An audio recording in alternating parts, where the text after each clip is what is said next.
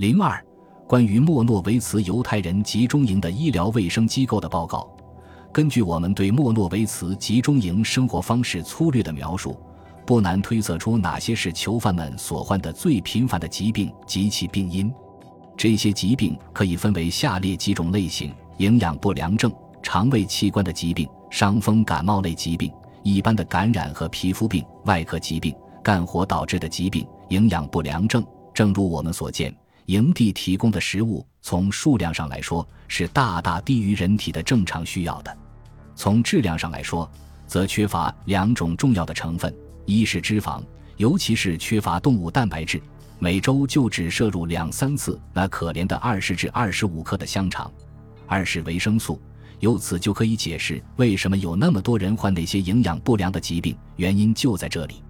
差不多所有的囚犯，从他们进入集中营头几周起，就出现营养不良的症状。所有人确实都很快消瘦下来，其中大部分人身上出现浮肿，尤其是在下肢，不过也不乏有脸部浮肿的。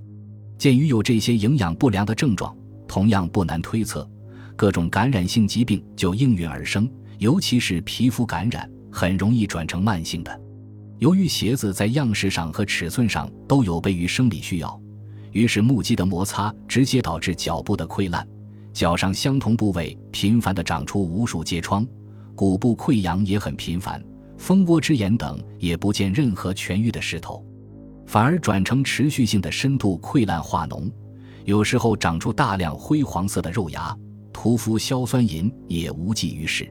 最后还有相当一大部分囚犯患上腹泻，几乎所有在押人员都患过腹泻，这同样也得归因于营养不良。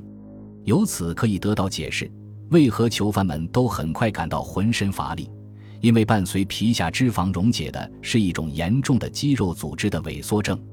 说到这里，我们得提到维生素。从我们至今所讲述的情况看，最常见的自然是维生素缺乏综合征，特别是缺乏维生素 C 和维生素 B。倒是没有发生过坏血病和多发性神经炎的病例，至少没有典型的完整病症。我们认为这与大部分囚犯在集中营度过的平均生命周期太短有关。短到生命机体还来不及表现出缺乏那些维生素而引起的明显的临床症状，肠胃器官的疾病，许多囚犯患上的那些与集中营的生活方式并非有密切关系的疾病，我们在这里全且不提了，比如胃酸过多症、胃部十二指肠溃疡、阑尾炎、小肠结肠炎和肝脏疾病，我们就只提许多在押人员在他们抵达莫诺维茨之前早就有的病症。后来症状加重或者治愈后又复发的情况，这里我们特别要提的是腹泻。我们在前面已谈到过，无论是由于其高传播性，还是由于发病流程的严重性，腹泻往往会导致病人立刻死亡。腹泻多半是由于某些偶然的原因突然发作的，有时有消化不良的先兆，由偶然的决定性因素引起，比如因为持续的。长时间的挨冻受寒，或者摄入一种变质的食物，或者是消化不良。就这方面值得提及的是，许多囚犯因为饿得发慌，就吃了从厨房垃圾中捡来的土豆皮、生白菜叶、腐烂的土豆或萝卜。不过，严重的腹泻背后很可能有着诸多别的因素，尤其是有两种相互依存的因素：长期的消化不良以及由此造成的营养不良。腹泻病患者肠道无数次的排泄，少则一天五六次，多则一天二十次或更多。拉稀之前伴有腹部剧痛，排泄物内多粘液，有时便中还带血。胃口虽尚能保持，但多数情况下，患者有一种持续的厌食症，因而拒绝进食，这是很快导致致命结果的最严重的病例。患者总是存在一种相当严重的口渴现象。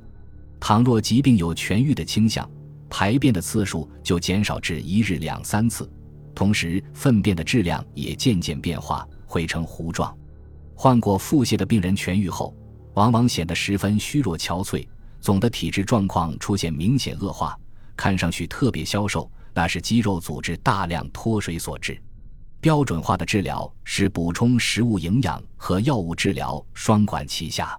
腹泻病人一进医院。就得二十四小时绝对禁食，然后接受一种特别的膳食，直到他们的症状有肯定的好转。一级排便的次数有所减少，粪便呈糊状，愈后明显见好。饮食节制在于取消摄入香肠和中午的菜汤，用白面包代替黑面包。晚上喝粗面粉做的甜糊糊，面糊应相当的粘稠。另外，医生们建议病人少喝或根本不喝流质食物。虽然早晨和晚上的咖啡数量绝对没有减少。药物治疗就是服用三至四片单宁酸盐。还要每日服用碳酸片，病情严重者也可服用五滴鸦片水和几滴卡地阿唑止疼。伤风感冒类疾病，囚犯们天天长时间的遭受风吹日晒雨淋，天寒地冻时没有御寒防潮的衣服，所以风湿病、呼吸器官疾病、关节炎、神经痛病以及冻伤等疾病频繁发生。支气管炎、肺炎，支气管肺炎可以说是司空见惯。即便在夏季也是如此，不过在冬季、秋季和春季尤为猖獗。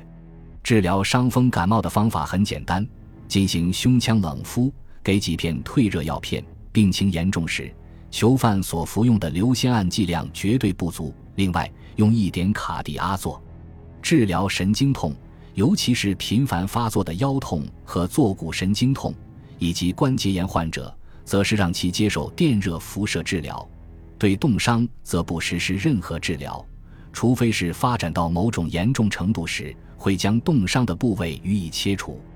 传染性疾病最频繁发生的传染病是疹病，特别是猩红热、水痘、丹毒、白喉、斑疹伤寒不定期的发生。患有这类疾病的人就被送入一间隔离室，不过是混合隔离的，就是说，不同病症的患者之间不实行隔离，因此。得了某种疾病的一名患者，隔离后很容易感染上另一种传染病。更何况，床上的被子和用来盛菜汤的碗是从来不消毒的。硫酰胺用来治疗猩红热和丹毒，但用药的剂量总是不足。对待白喉患者，往往是放弃治疗，因为根本没有血清。治疗仅限于用一种稀释的很淡的含漱剂漱口，再服用几片解热镇痛药。为何白喉病患者的死亡率是百分之一百？这就很清楚了。因为熬过急性发作期的病人，接着会因为心力衰竭或某些其他并发症，乃至同时感染另一种传染病而死去。对于梅毒、肺结核和疟疾，我们无法提供有关其发病率的资料，因为梅毒、肺结核和疟疾病患者，即便他们早先已经痊愈，但若偶尔因不慎透露自己的病史而被发现。肯定会被送往比尔克瑙，在那儿的毒气室里被处死。不能否认，这是一种最根本的防治办法哦。说到皮肤方面的各种感染，则相当普遍。然而，正如同我们在前面所述，特别是疥疮和脓肿，同时会在局部的创面上多次复发，其过程总是相当漫长。还有虚疮和癣疥，治疗疥疮和脓肿只是采用外科手术。挖去病灶做引流，没能实施疫苗注射或化疗等刺激性疗法。只有在出现非常顽固的病症时，患者才接受自体血液疗法。对付虚疮和羽状灸发病，没有特别的治疗手段，尤其是没有碘酒，只在患者的脸部涂抹一些现成的药膏，其疗效几近于零。面对这些皮肤病的大肆蔓延，结果是一方面采取预防措施。比如禁止患者自己剃胡须，以免通过刮胡刀和小刷子传播炎症；另一方面，采取强制性治疗，让病人接受紫外线照射治疗。虚疮严重的患者则临时转移到奥斯维辛的医院接受伦琴射线治疗。关于皮肤病，我们还得提及疥疮的蔓延问题。患者在一间专门的屋子里每天用敷轻松药膏揉搓，患者每天只是晚上住在那里过夜。白天，他们还是得在分属的劳动队里继续正常干活。也就是说，没有为疥疮病患者组建一个专门的劳动队。发病期间，他们仍然在尚未感染疥疮的人中间继续干活。由于共同使用劳动工具以及生活中密切接触，疥疮的传染率十分高。外科疾病，对于那些与营地的生活方式无关却必须进行外科手术的感染病例，我们也不在这里赘述了。我们只提通常进行的那些手术，也就是复杂的外科手术，以腹部手术占多数，诸如因患十二指肠溃疡或胃溃疡而实施的胃肠吻合术、阑尾切除术、肋膜肌脓切除术等，以及因骨折和脱臼而实施的矫形外科手术。倘若患者的身体条件难以承受手术带来的创伤，在手术之前就对其输血，这也同样用在因为溃疡或偶然的创伤而大出血所引起的贫血症。供应的鲜血往往得自健康状况良好的新来的囚犯，献血是自愿的。作为奖励，供血者可以在医院里休息十五天，住院期间能享受一种特别的膳食，故而献血的人总是很多。在莫诺维茨的医院里，绝对不实施。我们认为，甚至可以排除以科研为目的的外科手术，不像在其他集中营里那样大规模的实施。比如，我们知道。在奥斯维辛的那个医院里，有一个专门用来研究阉割和随之进行异性腺植入效果的科室。莫诺维茨的医院的手术室配有足够的器械，至少足以满足在那里动手术之需要。手术室的墙壁都贴有便于擦净的白色瓷砖，有一张活动的手术台，式样稍旧，但功能齐全，可以按手术需要的基本体位把病人安置在手术台上。有一个用来对手术器械进行消毒的电炉，有几架照明用的可移动的反射镜，以及固定在手术室中央的一盏大吊灯。在一扇木质的屏风背后的一面墙壁上，还设有装备了冷热水龙头的洗脸池，可供动手术的医生及其助手们洗手。至于无菌外科手术的问题，我们记得对患疝气病患者，只要病人提出要求，也经常予以动手术的。至少直到一九四四年春天的中期是这样，自这个时期以后，这样的手术就中断了，除非是极少数严重的脚窄性疝气患者，即使有人因疝气体积过大明确以妨碍劳动。可以推测，患者之所以下决心愿意接受这种手术，是为了在手术后能在医院获得一个月的休息。最为频繁的外科手术是针对蜂窝之炎。患者在专门的脓毒性外科病室内接受手术，蜂窝之炎与腹泻并驾齐驱，构成了集中营特别病理学重要的篇章之一。蜂窝之炎多发生在下肢部位，它在人体任何其他部位很少出现。通常可以从患者脚上某些皮肤的病变中辨认其征兆，那是患者所穿的鞋子不合适、脚部久经摩擦受损而造成的。开始是表面的局部范围的病变，之后逐渐向周边浸润和扩展，直到加深、转移和浸润至相当的范围。不过，有时候难以辨认致病细菌的进入点，在未能发现其附近或远处皮肤病变时，软组织的浸润就形成了。这很可能就探寻到源自病灶的细菌，以及随着血液流动运行的病菌。